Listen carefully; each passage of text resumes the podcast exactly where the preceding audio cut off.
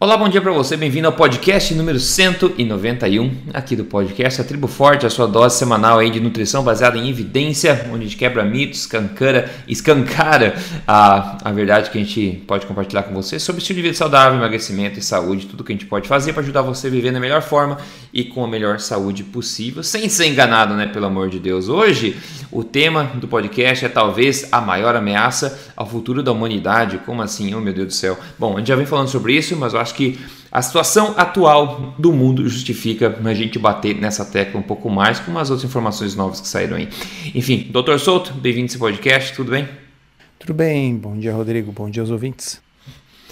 Isso aí, pessoal. Bom, ah, antes de começar, deixa eu um lembrete rápido. É, se você não é membro da Tribo Forte ainda, você vai ter acesso, é, entrando agora, a 50 palestras e mais de 550 receitas lá dentro. Ou seja, todos os eventos, inclusive o evento 2019 agora, estão disponíveis dentro do portal da Tribo Forte para a sua degustação no seu tempo, no conforto da sua casa, ok? Você pode pegar teu acesso, você ganha acesso a todas as palestras, todos os eventos da Tribo Forte e também acesso a uma base de mais de 550 receitas que também cresce semana a semana. Recomendo fortemente que você faça isso. É, é, muita palestra, é muito conteúdo que você pode aplicar na sua vida e ficar mais perto aí do objetivo que você quer de saúde e boa forma e também influenciar outras pessoas que você gosta nesse caminho. Para você se tornar um membro aí é só você acessar triboforte.com.br, tá? Altamente recomendado.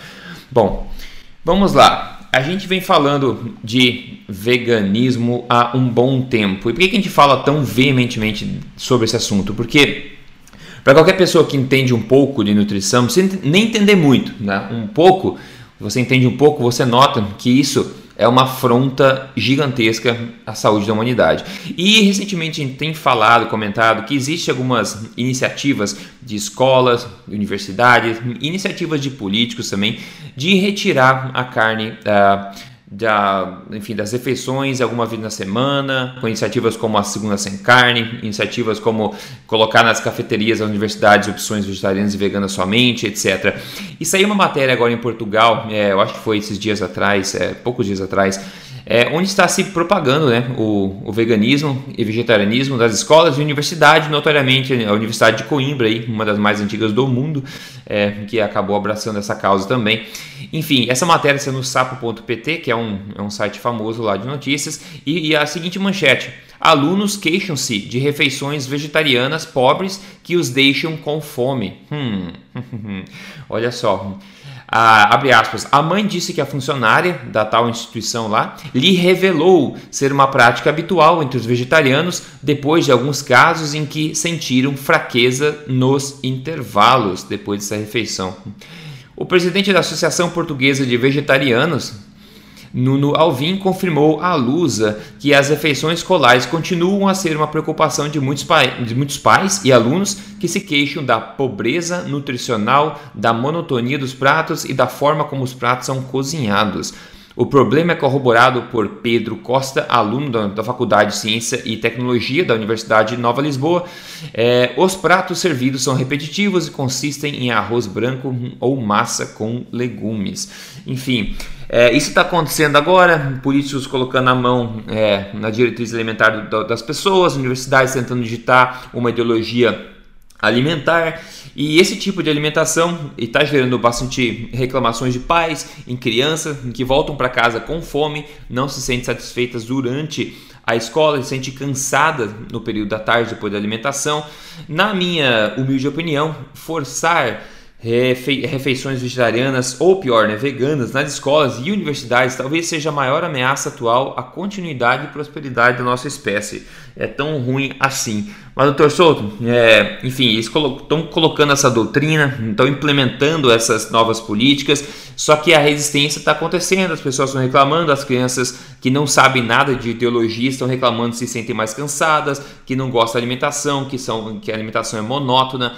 Como é que a gente pode vê isso aí? O que, que a gente pode falar sobre esse assunto, na tua opinião?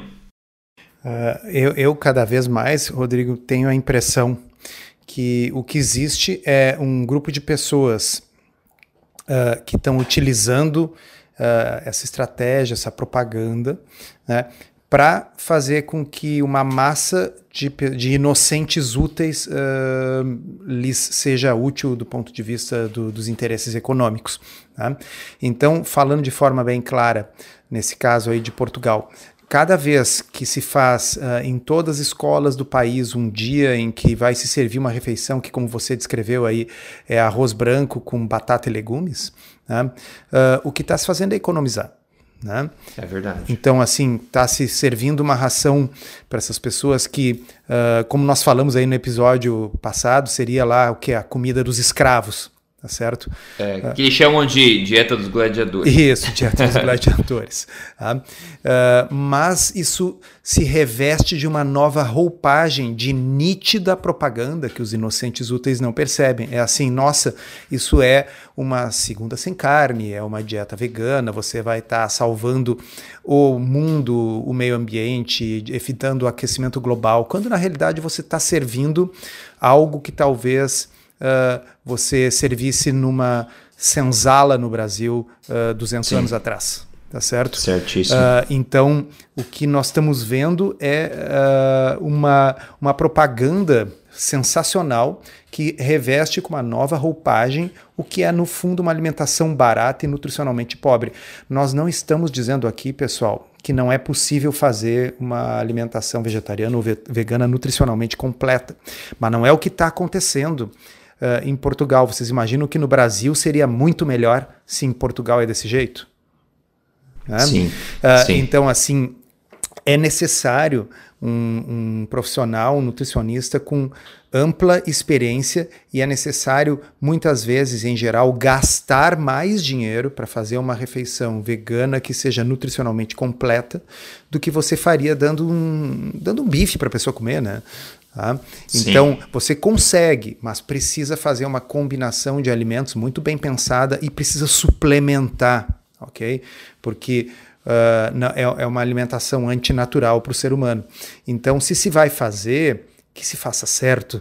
Né? Uh, agora, esse se se vai fazer, na minha opinião, é um negócio muito complicado, porque o que eu vejo é uma ideologia que está tomando conta uhum. do mundo e dos governos e das escolas. E daqui a pouco, se eu tivesse uh, filhos nessa idade escolar, num sistema onde eles acabam sendo obrigados a comer aquilo que é servido lá, eu estaria protestando nas ruas, né? É. Porque eu acho que isso é é, é praticamente um abuso uh, infantil, tá certo? Então, assim, não é quando vo você está na, na sua vida como adulto e você escolhe o que, que você vai comer no buffet livre. Né? Vocês imaginam numa situação que é o caso de, de Portugal e de muitos países desenvolvidos, né? nos quais a escola é de tempo integral né? e, e a criança vai estar tá lá uh, tendo que comer uma alimentação que é completamente inadequada, que 50 anos atrás, se alguém dissesse, olha, a comida que vão dar na escola é arroz branco com batata e legumes, tá? uh, ia ter protestos dizendo assim, o que vocês pensam que nós somos, né, para dar esse uhum. tipo de comida?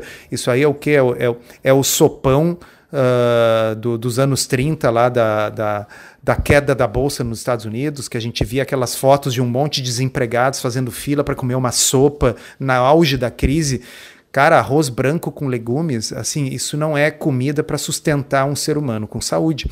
Tanto que na é. reportagem o próprio presidente da Associação Vegano-Vegetariana de Portugal reclama que que, que tá ruim. Mas o que, que eu quero dizer? Prestem atenção nesse detalhe. A propaganda torna aquilo que seria considerado em qualquer época, em qualquer uh, era, uma alimentação ridícula, uma alimentação pobre, uma alimentação inadequada, uma alimentação sem proteína, torna isso nossa, isso é muito saudável, porque não tem carne e vai salvar o planeta. É a propaganda dando uma nova roupagem para o que é uma alimentação pobre, muito pobre, pobre em todos os sentidos. Não, perfeito. Mas você falou muito bem, é uma alimentação que serviriam nas senzalas de escravos, que é sinônimo de dieta dos gladiadores, na verdade, também eram escravos, enfim. Mas, uh, bom, eu coloco minha bandeira na, na posição de que, especialmente a dieta vegana, porque a vegetariana, ainda com laticínios e ovos, você consegue estar milhares de anos de luz na frente de uma dieta vegana. Eu contesto a ideia de você conseguir fazer uma dieta vegana é, nutricionalmente completa, é, você consegue juntar os, os, micronutrientes que você consegue fazendo, puxando todos todos as, os avanços tecnológicos do mundo hoje, pegando, é, enfim, é, como é que fala? É seaweed, é, ah, ah, esqueci algas, o nome. Algas. Algas algas, não sei o que, lá dos oceanos profundos e, e, pós, não sei da onde, pega o globo inteiro, toda a tecnologia do mundo e tenta fazer uma, uma coisa completa para você, que é uma coisa completamente não natural, completamente artificial e ainda assim, por causa da qualidade desses micronutrientes que são muitas vezes de origem vegetal, são sintéticos também, você não vai conseguir a longo prazo ter a saúde e performance que você teria simplesmente comendo um alimento de origem hum, animal. É, e Rodrigo, então, repara que a, a narrativa, como eu sempre deixo claro aqui, ela vai mudando para manter ideologia. Porque quando se fala do gado, diz que não pode comer por causa da sustentabilidade. Mas quando você diz que uma dieta vegana pode ser completa e precisa pegar algas de um oceano distante, quinoa e chia dos Andes, para misturar com abacates do México, ah, para fazer o seu prato e ele conseguir ter alguma semelhança de ser nutricionalmente completo, cadê a sustentabilidade nisso? Exatamente. Tá certo? Exatamente. E, então, assim, exatamente. assim, aí, aí, é, quando é para dizer que dá para fazer completo, você esquece a sustentabilidade. Né? Quando é para falar mal do gado, bom, aí a sustentabilidade é o grande problema. Mas é a sabe? Quando é para falar mal do gado, o metano é o problema. Quando é para servir arroz nas dietas portuguesas, bom, o arroz produz mais metano que o gado. Bom, mas no arroz o gado, o, o metano deixa de ser problema. A narrativa. É o ter bom e o ter mal, é. Ela, ela, muda, é o ter bom, é o ter bom e o ter mal. É, é, a narrativa muda porque o, o e, e, isso é um exercício que eu faço com vocês que estão nos ouvindo e a gente tem que pensar assim para o, o, fato da narrativa ser mutante deixa nu, deixa cru, deixa óbvio. Uh -huh. O que importa é a ideologia que está por trás. Tá? É verdade. E, e, a, e aí um troço que eu ando comentando até com pacientes em consultório, né, chamando a atenção deles de que essa mesma roupagem que nós estamos falando aí que torna essa dieta paupérrima em nós estamos salvando o planeta e por isso podemos justificar que nós vamos dar uh, mingau nas nossas escolas, uh, uh, é a mesma coisa que a indústria está fazendo, pegando os sucrilhos de ontem, botando um V verde e dizendo assim é. que agora aquilo ali é saudável. Porque afinal, como não tem carne, né, é, é basicamente assim: não tem carne, então é bom para você. Tá? E isso tornou os alimentos ultraprocessados uh, o, o, vamos dizer, revestiu de uma nova roupagem os velhos alimentos. É, exato, adaptou mesmo, é uma coisa que se morfa de acordo com, com a ideologia. Quer dizer, a ideologia se mantém os fatos que se morfam, né? Fatos. É.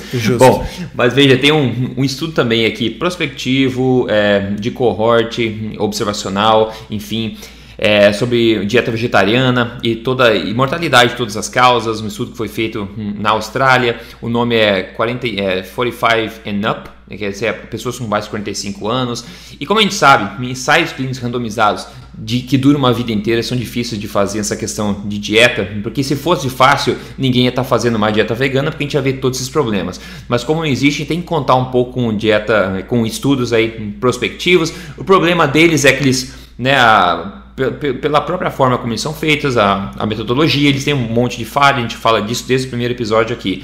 E o que eles tentam fazer sempre é ajustar né, algumas uh, variáveis de confusão para tentar conseguir um pouco mais de um dado um pouco mais sóbrio disso. Nesse estudo em particular, eles fizeram o seguinte: eles falam o seguinte, vou traduzir simultaneamente aqui. A dieta vegetariana é pensada de ter muitos é, é, benefícios de saúde, incluindo redução no diabetes tipo 2, hipertensão e obesidade. A evidência, né, até hoje, sugere que é, vegetarianos tendem a ter menor mortalidade quando comparado com não vegetarianos. Mas a maior parte dos estudos não são baseados em populações e outros hábitos de, de um estilo de vida saudável que podem é, aí, aí influenciar nesse tipo de efeito protetor. Daí eles falam: o objetivo desse estudo em particular foi avaliar a associação entre categorias da dieta vegetariana, como a completa é, dieta vegetariana, né, vegetariana completa, 100% vegetariana, uma semi-vegetariana, uma pesco-vegetariana e também é, comparar a questão de com toda a é, mortalidade de todas as causas e uma população grande na Austrália. Eles falam é, partindo para a questão da conclusão, né? seguindo um, um, extensivo processo de ajuste né, para variáveis, possíveis variáveis de confusão que podem influenciar, não houve diferença significativa em mortalidade de todas as causas para vegetarianos versus não vegetarianos. Também não houve diferença significativa em risco de mortalidade entre pesco-vegetarianos e ou é, semi-vegetarianos comparado a pessoas que comem carne normalmente. Concluindo, nós não achamos evidências de que uma dieta vegetariana, semi-vegetariana ou pesco-vegetariana tem qualquer efeito protetor independente em mortalidade de todas as causas. Que é mais ou menos o que a gente tende a falar aqui sempre que quando eles estudam dieta vegetariana com estudos observacionais, eles tendem a mostrar que as pessoas têm menor peso, que as pessoas morrem menos, mas eles tendem também a falhar ao controlar todas as possíveis e incontroláveis variáveis de confusão daquele do healthy bias, né, dessas pessoas que a gente sempre fala aqui, doutor Souto. E nesse estudo eles tentaram, enfim, fazer um ajuste aí é, mais severo dessas variáveis e não encontraram aí nenhuma, nenhuma associação dessas duas coisas. E a gente pode voltar e dizer o seguinte, né? Se existem estudos que mostram associação positiva, outros que mostram negativa, a gente pode começar a questionar se uma coisa causa a outra, já que não existe uma associação também, né? O que, que você acha disso aí? Olha, uh, eu estava ouvindo você falar pensando que uh, alguns dos efeitos maiores que a gente vê em estudos observacionais uh, são de variáveis socioeconômicas. Então, um exemplo que eu costumo citar aqui é de quando se viu que dos números todos que você pode anotar de uma pessoa, inclusive pressão, glicose, etc., o número que mais determina os desfechos de saúde é o CEP, é. Tá? E, e isso não é brincadeira, pessoal, é fato. Em inglês é o zip code, tá? o código de endereçamento postal. Tá? Uh, ou seja, o que realmente mais determina são variáveis socioeconômicas. Então, quer dizer, não é um pequeno detalhe o fato de que, quando você faz esses estudos, as pessoas que seguem o estilo de vida vegetariano são pessoas que têm um nível socioeconômico mais elevado. Tá? Uhum. Então, normalmente, pobre não tem muito o que escolher, ele vai comer o que está disponível, o que está dando para comprar com dinheiro.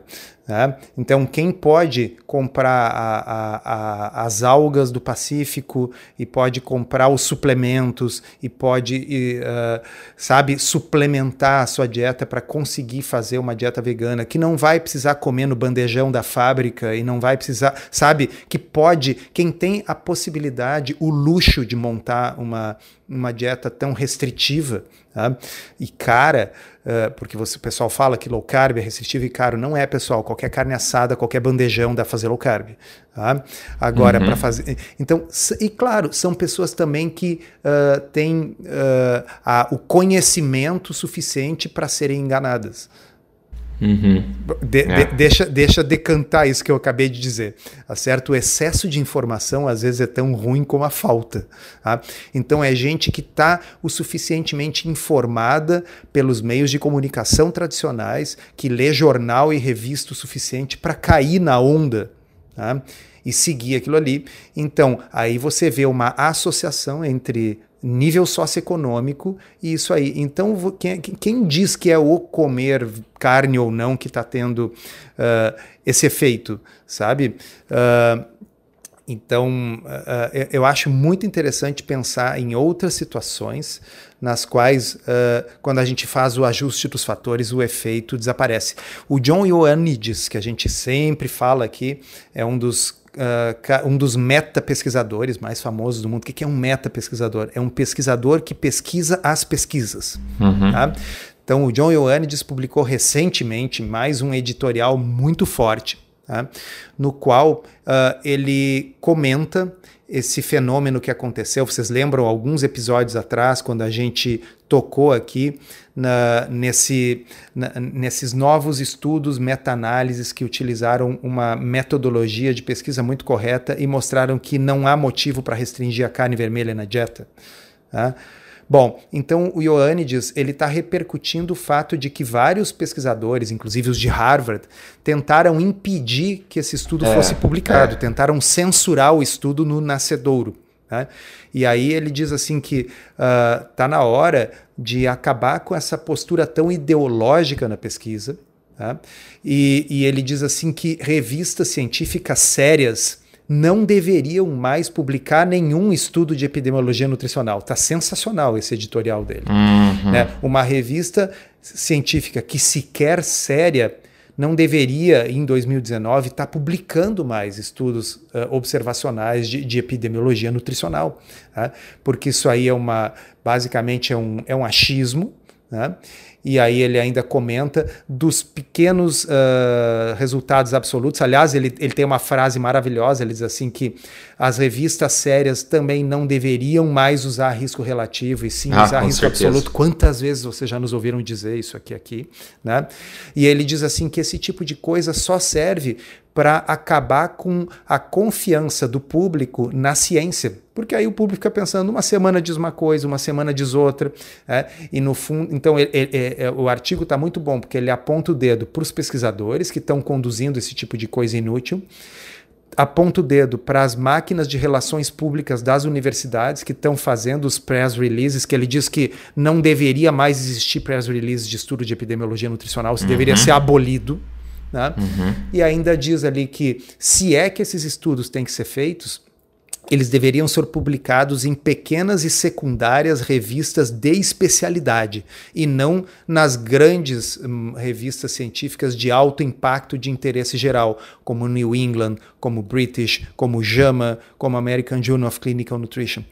Né? Então tá, tá muito bom. Eu me lembrei, você estava falando disso, eu me lembrei, nossa, é aquele editorial do Ioannidis. Não, muito bom, excelente. Outra coisa, para a gente mover para a parte final aqui, que é seguir ve veganismo, em particular, como algo sustentável a longo prazo, como a gente falou, é uma utopia. E a propaganda vegana aos poucos vai mostrando alguns buracos, né? Quanto mais tempo a gente vem vivendo essa hype aí, mais a gente vai vendo corrosão nesses argumentos e vai vendo as coisas caindo mesmo devagarzinho. É, por exemplo, uma das estratégias mais usadas dessa indústria é tentar usar de celebridades para tentar espalhar essa ideia. O problema é que muitas dessas celebridades não conseguem nem elas mesmas seguir essa tortura que é o veganismo a longo prazo e se tornam ex-veganas. Alguns exemplos notórios para vocês hum, é, se divertirem e saber um pouquinho. A Angelina Jolie, tá, que se declarou ser vegana por muito tempo, ela parou de ser vegana, hum, acho que em 2015 que ela falou, 2010, 2010. Ela parou de ser vegana em 2010 porque disse que essa dieta estava arruinando a sua vida. E depois, interessantemente, ela disse em uma entrevista que o segredo para a sua beleza era a carne vermelha. Olha que maravilha, né? Se as mulheres soubessem que o segredo da, da boa pele e da beleza é realmente nutrição, né? não ia sobrar mais carne no açougue. Né? O, depois tem o, o Jared Leto, né? Jared Leto, que é do 30 Seconds to Mars, aquela banda famosa. Confessa que ele segue uma dieta basicamente vegana, mas ele come carne de vez em quando. Ele fala: se eu tivesse no Alasca, na, na, na, selva, e tivesse com fome, se eu visse um salmão, eu provavelmente iria comer. Bom, novidade, ele não é vegano. Então, cuidado com a propaganda que ele faz. A Meghan, Meghan Markle, que é, enfim, atriz da série Suits, né, do Netflix, e agora também princesa do Reino Unido, né, que era em 2015, em 2015 ela promovia o veganismo, né, disse, essa, ela disse que estava comendo uma dieta vegana durante a semana, só que no final de semana ela comia carne. Então, peraí, é ou não é vegano? E depois ela veio. Ô, Rodrigo, é, chama-se veganismo intermitente. É, é veganismo enquanto interessa receber dinheiro para propor essa, essa ideia, né, e a verdade é diferente. E depois, quando ela ficou grávida, ela revelou que começou a comer mais carne. Olha só, né? Se é tão bom assim ser vegano, por que, que você come mais carne quando fica grávida, né? E tem um outro também, esse é, esse é bom, do Chris Hemsworth, que ele é o Thor, né? o Thor lá, o australiano. É, que ele foi usado como uma imagem da dieta vegana, a ponto de ter feito parte de uma matéria onde o título da matéria era A dieta vegana dá a Chris Hemsworth seus incríveis músculos. a questão é, ele não é vegano e ele já foi pego agora comendo frango e iogurte em uma tour que ele fez agora na Coreia em 2019, tá pessoal? Ele não é vegano. Ele só é vegano quando for é bom pro, pro bolso dele de fazer uma, um, um artigo como esse e passar essa imagem, tá? Mas o que ele faz na vida real é bem diferente disso, pessoal. E também, por último, aqui tem o, o Samuel L. Jackson, que é um autor extremamente famoso, todo mundo deve conhecer, que seguiu a dieta vegana por sete meses. Ele realmente foi um gladiador e conseguiu seguir por sete meses antes de largar os bets e voltar a comer carne. Ele falou que estava perdendo tanto peso que ele quase perdeu um papel num filme. Falou isso não é de Deus não. E, e aí voltou a comer carne e agora deixou para trás essa péssima experiência com a dieta vegana.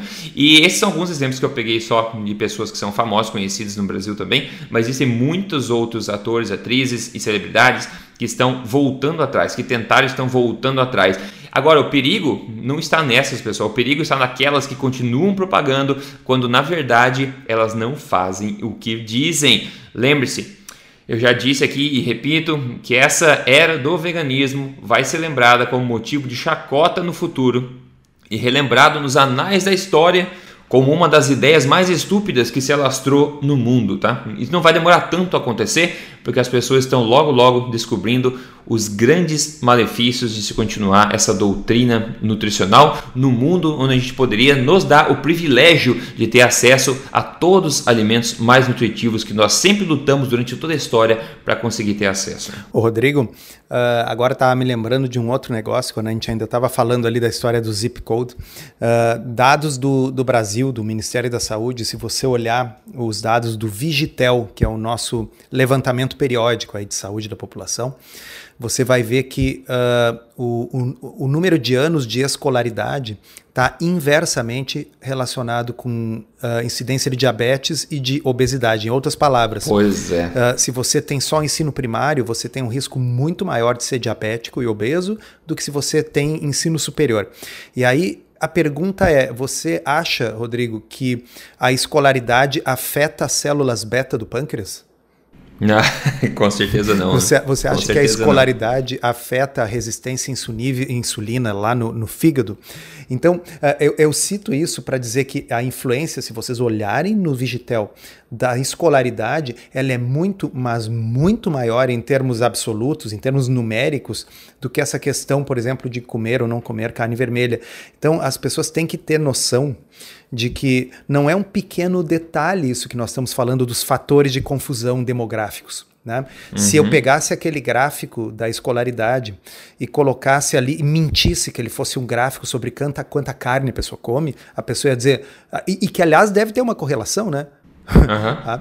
Com certeza a pessoa diria, nossa, viu, viu como é verdade? Agora, quando as pessoas veem, puxa vida, é o impacto da escolaridade, fica óbvio que a escolaridade ela não é, um, não é uma substância que você está colocando dentro da boca, aquilo não tem um impacto biológico direto, né? mas é um fator de confusão bem importante. Então, um deles era a escolaridade, estou tentando me lembrar qual era um outro também que, uh, que corria junto, assim, uh, no, acho que era renda mesmo. Né? Então, é isso aí. Quanto maior a renda, menor a incidência de obesidade e diabetes. Quanto menor uhum. a renda, claro, porque aí tem a ver com a questão de que uma pessoa de muito baixa renda, ela basicamente come essa dieta que agora toma uma roupagem de saudável e a favor do ambiente, ou seja, batata, arroz e, e pão, né? É, com certeza, isso é muito conveniente para muitas indústrias diferentes, né? essa economia toda de dinheiro, então, e esse controle populacional que seja. Mas olha só, nem todo mundo está fazendo isso, pessoal, nem todo mundo está caindo nesse conto do vigário, nem todo mundo está aceitando essas coisas sem questionar. E as pessoas que estão fazendo as coisas de acordo com o que a ciência nutricional, a melhor ciência nutricional do mundo mostra, obtém resultados como o da Mara Lúcia, que mandou a foto do antes e o depois dela aqui, muito legal. Ela escreveu low carb e jejum intermitente igual vida saudável. E hoje é meu estilo de vida. Ela perdeu 21,7 quilos, tá? Uma idade, já tá na, com 50, acho que tá com 55 anos ou 55 quilos, não sei, mas é aparenta. Então ela não tem, quando sempre falo, não tem idade. Outro dia uma pessoa de 62 anos veio falar também tá na melhor forma dela, não tem idade, né? Nada vai conseguir ser mais forte do que uma nutrição poderosa, uma alimentação realmente nutritiva. Então, enquanto essa tribo continua, é, ou cada vez fica mais fraca, a nossa tribo aqui cada vez fica mais forte e em forma. Se você quer seguir o programa que ela seguiu, você pode entrar no código emagrecerdevez.com.br e também se juntar, assistir as palestras nossas todas em todos os eventos, entrando em triboforte.com.br. Formas de te ajudar existem diversas e por favor espalhe esse podcast também por aí. Doutor Souto, o que, que você degustou ou vai degustar na sua próxima ou na sua última refeição? Hein? Olha, vamos pensar na próxima. Né? Assim, uh, que eu não sei exatamente o que, que vai ser, mas eu sei o que, que não vai ser. Ela não será como a refeição promovida nas escolas de Portugal, nos dias sem carne, então com certeza vai ter alguma carne, alguns legumes para acrescentar sabor e variedade, que eu acho que é a função que eles têm na vida. Né? Uhum. E então, uh, no fundo, é, diferentemente do que a gente estava falando, que para a gente fazer esse tipo de refeição plant-based, a gente precisa pensar muito, raciocinar, fazer combinações, suplementar. Eu não preciso pensar muito. Eu sei que vai ser uma carne, uns vegetais, e, e isso aí uh, sempre faz a minha alegria na hora do almoço, porque é gostoso, né? Uh, eu estava ontem conversando, Rodrigo, com uma paciente que era uhum. uma primeira consulta e ela tinha sido recomendada para mim, então ela não conhecia exatamente o meu trabalho, a minha abordagem. Imagina o choque. É, o choque, né? E, e aí eu, uh, ela comentando, puxa, mas isso aí vai enjoar e tal. E aí sempre a gente coloca aquele negócio. E vem cá, e pão com, mar, pão com margarina todo dia não enjoa? Né? Arroz com feijão todo dia não enjoa? Né? Por que, que algo que a gente come com frequência necessariamente tem que enjoar? Será que toda a humanidade precisa, cada dia dos 365 dias do ano, inovar? Né? Sim. Vamos sim. pensar nisso, né? Eu acho que uh, se a gente escolhe alguma coisa nutricionalmente completa que a gente gosta, uh, a gente pode repetir aquilo várias vezes. Né? Eu, pelo oh, menos. Com certeza, de né? propósito ainda por cima. E eu acho que se você acha que enjoa comer de carnes, peixes, frutos do mar, laticínios, ovos, etc., o problema não é nem nutricional, o problema é psicológico. O problema é outra coisa. Talvez está sendo muito melado de Nutella, tá? Tá muito mimado nesse mundo de hoje em dia com apelação aí artificial ao nosso paladar. Se você acha que esses alimentos, que são, fato, os mais saborosos, naturalmente saborosos do planeta Terra, vão te enjoar, o teu problema é mais sério do que a nutrição. Tá? Então, enfim, sem papas na língua. Né? Mas, enfim. é, ah, achei um bacalhau fresco no mercado. Bacalhau fresco é muito bom. Ele é rico em proteínas. Você bota um salzinho, pimenta por cima, é excelente. E para acompanhar também peguei legumes, dito é, ovos de galinha, é, e coloquei do lado também para acompanhar. Ficou excelente, nutricionalmente completo, extremamente saboroso.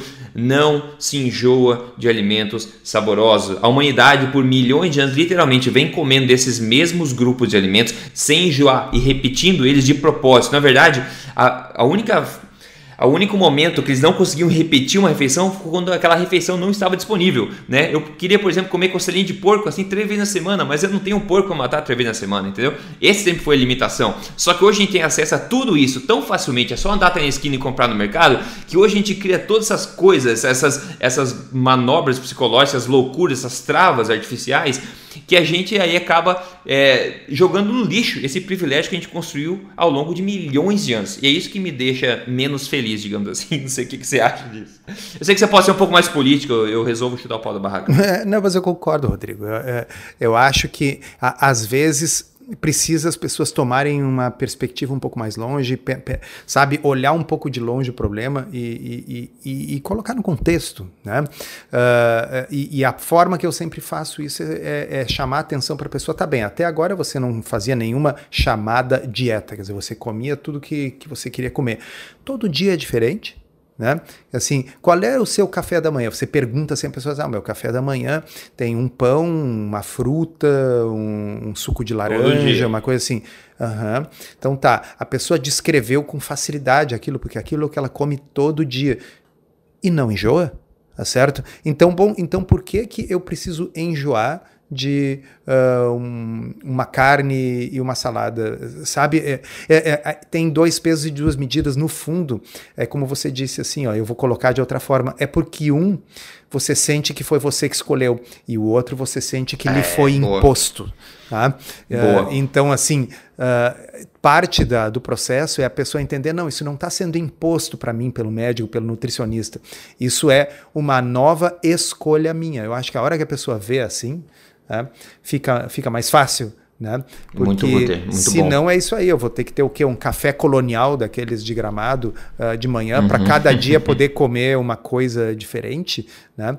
Então, uh, tá bem, eu entendo que a gente tenha que ter um conjunto de receitas, digamos assim, para fazer uma rotação dos pratos uh, no nosso dia a dia, sei lá, no nosso almoço. Não vai comer exatamente a mesma coisa todos os dias, mas isso é fácil de fazer. Vamos combinar, pessoal, isso é fácil de fazer seja em low carb ou seja em qualquer estratégia nutricional que você siga.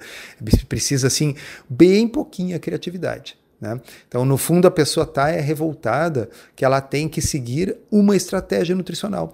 E aí nós vamos falar uma novidade. Todo mundo tem que seguir uma estratégia nutricional, porque não seguir nenhuma estratégia nutricional é o que levou você à situação que você está agora, que está trazendo você a um consultório do nutricionista, ao consultório do médico. Ou seja, pode uhum. parecer uma surpresa para alguns, mas comer absolutamente tudo que a gente quer num ambiente de alimentos processados como nós vivemos hoje, não é uma das alternativas aceitáveis para a saúde tá certo?